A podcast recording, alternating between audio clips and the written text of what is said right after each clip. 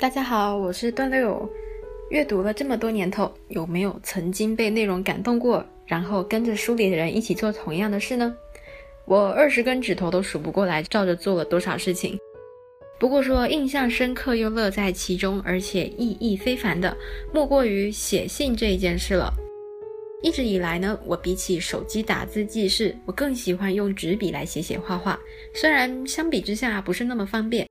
但是我就是喜欢纸张和笔尖划过纸张的那种感觉。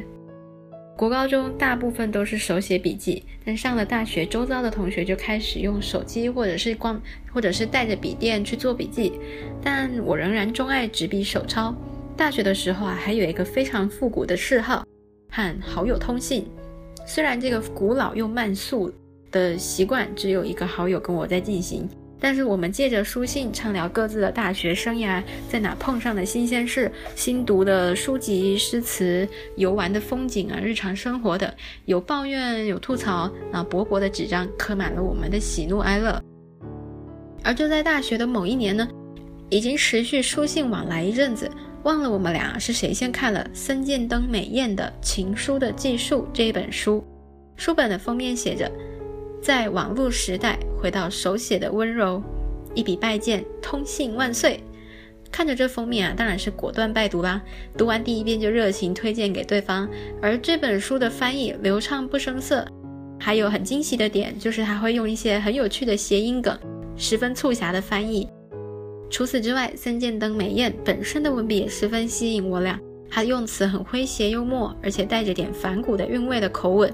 但说白了点，偶尔会觉得好像有一点点被蓝，但是又很刚好很合胃口。《情书的技术》这本书是由主角写给朋友的书信组成的，收件人分别有主角像棉花糖的好友，实际上来说应该是损友，聪明漂亮却独裁专制的学姐，刚升小学四年级的前家教学生，学长森见登美彦，是的，就是这么幽默恶搞写给自己。一针见血的毒舌妹妹，以及人美心善的暗恋对象大学学妹，尽管都是信件，但是不会影响剧情的连贯，反而你更能够带动人进入书中的世界。而且呢，借着这些不同的收件人的信件，能够从不同角度拼凑出事情的真相。而读完这本书之后呢，像里面书信的书写方式。跟我一起通信的好友之间，就曾经照着模仿过，应该是说深受启发，就开始玩起的书信。比如收件人上面，一般来说就是规规矩矩的写着什么什么人收，然后我们就会改成在收件人或者是写信人那边就冠上了当时的属于自己的状态，比如什么深陷泥沼的朋友收啊，或者是开点彼此无彼此开点无伤大雅的小玩笑，或者是为了考试奋斗等等的前面的形容词，也是玩转出花样来了。而且这本书里面有几封信件都会有一些像是 P.S. 在信的最末端作为一个，就是可能有想要再加强语气、想要再说的话。然后我们也是写了满满的 P.S. 啊，有时候甚至写到信纸的背面都还写都还写不下，最后干脆又再开了一张信纸来写。好了，那接下来就带各位领略一下《情书的技术》这一本书手写温柔的风光。首先是第一章，致田护城河的朋友。四月九日，小松崎有野同学，谢谢你的来信。听到研究室的大家都很好，真是太好了。知道你正享受着依旧没营养的大学生活时，我着实替你感到高兴。你就照着这个样子，好好享受没有任何成果的研究生生活吧。有希望就会有失望，要开垦大学这块不毛之地，并有所收获，必须抱定把命豁出去的决心。我不会害你的，听我的劝，睡饱一点。以上是《情书的技术》一书的第一章的第一封信的一部分，应该说开篇了。那主角守田一郎从京都到能登以后，写给好朋友小松崎优也的信。一般来说，相信能够成为彼此人生中重要友人的两个人呢，嗯，相处大部分应该都是像这两个人这样子没有营养的对话，嘴来嘴去的。那骄傲的时候啊。姿态就端得比天高，犯蠢的时候身段就俯得卑微到地心。情书的技术从给小松崎的信揭开了序幕。当时是研究生的守田被教授派去了远离京都北方的能登那边去做实验。离开的时候呢，京都下着雨，守田乘着火车沿着琵琶湖的西岸往北开去。后来雨势渐小，山间挂着彩虹，他看到有一个少年拿着红色气球，上头不知绑了什么，而且放手让气球飘远。而后，守田就乘着火车到了能登半岛，在一个除了海和实验所就什么都没有的地方做研究，研究的还是水母。但那个地方没有超商，车站几乎都没有人。平时在夜里等最后一班车的守田就是寂寞孤独的。除了他写给好友小松崎的信，在其他亲友面前，他是绝不承认他的孤单。毕竟人生头一次在陌生的土地上生活，这守田心中忐忑。他平时的座右铭是在书桌上妄想，于是他便有了一个创立情书写作企业的想法。他想要成为惊天地泣鬼神的写信高手，写出充满灵魂、温暖人心，而且带来幸福的信件。于是他马上付诸行动。在刚到能登的时候呢，守田看到了流星，就想要许愿。照习俗要说三次才会成真，但是愿望希望有人陪这个简单的愿望只说了三个字，流星就消失了。于是他只留下了写了一般的字句。看来这里既没有梦想，也没有希望。虽然很悲凉啊，但是这么幽默逗趣，还是让人忍不住笑了。守田在能登实验所唯一能亲近的就是带他的谷口学长。谷口学长是一个穿着老式警匪片里面犯人才会穿的那一种运动夹克，有着一头卷发，身材消瘦，还会在实验室的暗处弹奏曼陀林，然后喝泡有不明腔肠动物的可乐来增强精力，是一个古古怪怪，而且几乎总是满怒状态的男人。实验室里面就只有谷口会跟守田说话，虽然内容有一大半都在破口大骂他。于是倍感孤独的守田就更坚定地写信了。他回想还在京都的热闹时光，就在信里面取笑小松崎棉花糖中毒，提到啊，大家都说小松崎越来越像棉花糖。还有研究所的统治阶级大冢学姐还发言说，我在走廊上看到一颗好大的棉花糖，一脚踢下去，原来是小松崎。这边就隐约能够看得出来，这个学姐好像有那么一点残暴的感觉。于是小松崎还喜提了棉花糖人一系列诡异的称号。那么，棉花糖人小松崎的回信到了。小松崎在信里面说了京都朋友们的赏花大会，有鹤茂川河岸的烤肉，有守田暗恋的伊吹同学，有赏樱花的人潮和盛放的樱花，以及在樱花飞舞下坠入爱河，想追求大四生三只学妹的小松崎。守田看到这封信啊，更觉得悲凉。有对比，有伤害，因为他在的能登呢，只有安静的车站、成排绽放的樱花，以及臭脸的谷口学长。他甚至十分害怕的想，该不会未来在能登的日子里面，有值得回忆的地方，都会有谷口学长的身影吧？虽然守田在信里面骂骂咧咧，指责已经研究所一年级的小松崎想要谈恋爱、重拾青春实在是太迟了，但是呢，他还是很不靠谱的。提出了一些狗头军师一般的馊主意。第一个便是看起来很荒诞，但是可以用歪理撑起来的建议。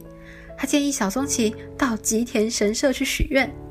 吉田神社是他们口耳相传的不祥之地，因为但凡求考试及格，就一定会被当；求金榜题名呢，就会必定名落孙山。守田为什么会提出这样的建议？是因为他认为恋爱是落入情网。掉进去的，掉进爱情里面，所以吉田神社会让愿望落空，刚好对应就可以让人成功掉进恋爱情网里面。这逻辑根本没毛病，所以大胆的上吧，小松崎，戒掉一样喜欢的事情作为祭品来祈求恋爱成功。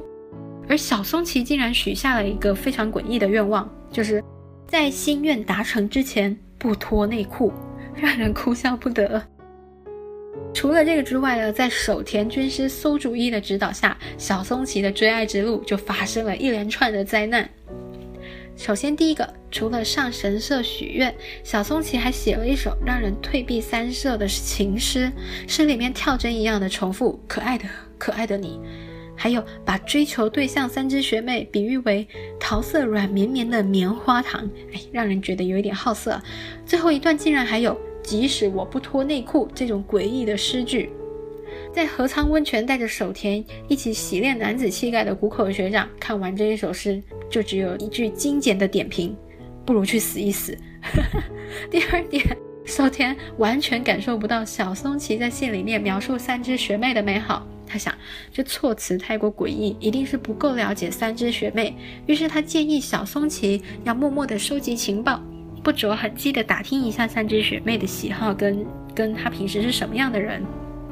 结果小松崎非常诡异地化身为跟踪狂，连一周行动表都写好了给守田看。第三点，守田依据自身和妹妹相处的经验，他推测可以用可口的零食让女孩子心情愉悦。结果小松崎买了来路不明、叫做“噗噗粽”的粽子送给三只学妹，害得三只学妹吃坏肚子。于是第四点，派三只学妹毁灭肠胃的责任是小松崎和守田互相推诿。守田于是转移话题，要小松崎带着鲜花去探望三只学妹。因为他认为尽管很矫情，但是女性收到花会很开心。结果小松崎神奇的脑回路让他带着康乃馨去探望三只学妹，悲剧当然没有停止，三只学妹对康乃馨过敏。第五，虽然发生了上述惨案，但是到了夏天这个祭典的好时节，当时的奇缘祭，小松崎仍然约到了三只学妹去逛祭典啊。而小松崎居然当着人群去朗诵那一首可爱的可爱的你的诗，成功让三只学妹落荒而逃。所以，到底为什么会带康乃馨给心仪的女大学生？这个未解之谜，连守田都不想探究。两人的书信啊，又是一番激情的隔空比战。这张是给小松崎的信，时间上呢，从四月初樱花飞舞的春日，接着。阔鱼出没的梅雨季，这样过了春天，过了七夕，迎来没有暑假的夏天的七月底。环境上，从完全陌生的土地，到守田开始欣赏车站的樱花，熟练的钻小巷子去找小书店，去租老旧的录影带。这边小声的说，这个老旧录影带就是具有历史价值的迷片。应该是说，守田本来想租的是这种。然后还有守田爱上吃天狗火腿，而且还买了不少去分送亲友，甚至孤单的时候，守田自己一个人跑去能登岛水族馆看海豚，或者是和谷口学长一起去河仓温泉洗练男子气概。而在人际上，从一个人奋笔疾书写信，然后殷殷期盼这些回信，到和谷口学长啊出双入对去洗温泉，因为毕竟也只有谷口学长会带着他熟悉能登了。而谷口学长的日常状态呢是怒气值高涨，而且总是开启怒骂模式，然后和不明液体来增强精力。但偶尔心情好了，就会开车到七尾湾海边，谈谈曼陀林，然后面朝大海，春暖花开。哎，更正啊，朝向大海，大喊：“守田啊，你人青春否？”借由给小松崎的这个信件，这四月初到七月底这一大段的时间。随着书信往返，时光匆匆流逝，守田的心情也渐渐的由阴转晴。虽然他主要要做的实验仍旧一塌糊涂，而且惨遭谷口学长的骂声洗礼。那虽然情书代笔创投计划还没有什么成效，而虽然小松崎吓跑三只学妹，但是峰回路转，两人居然在一起了。而守田只能够听谷口学长高谈他和他的女朋友，这样子鸡飞狗跳过了四个月的能登流放生活。看得让人捧腹开怀，而且忍不住会有一股冲动，就是跟着一起到日本，然后到京都，去看看能登半岛那一边是什么样的风光。那么情书的记述的第一章致田户成和的朋友就先到此暂歇，下两章分别就是写给女王班的独裁学姐，还有鬼灵精怪的家教学生，不同的对象啊，手填下笔的时候就是用不同的口吻，揭露了这个能当流放生活拼图的另外一面。好，今天的分享到这边，我们下期再会。我是大六，谢谢收听。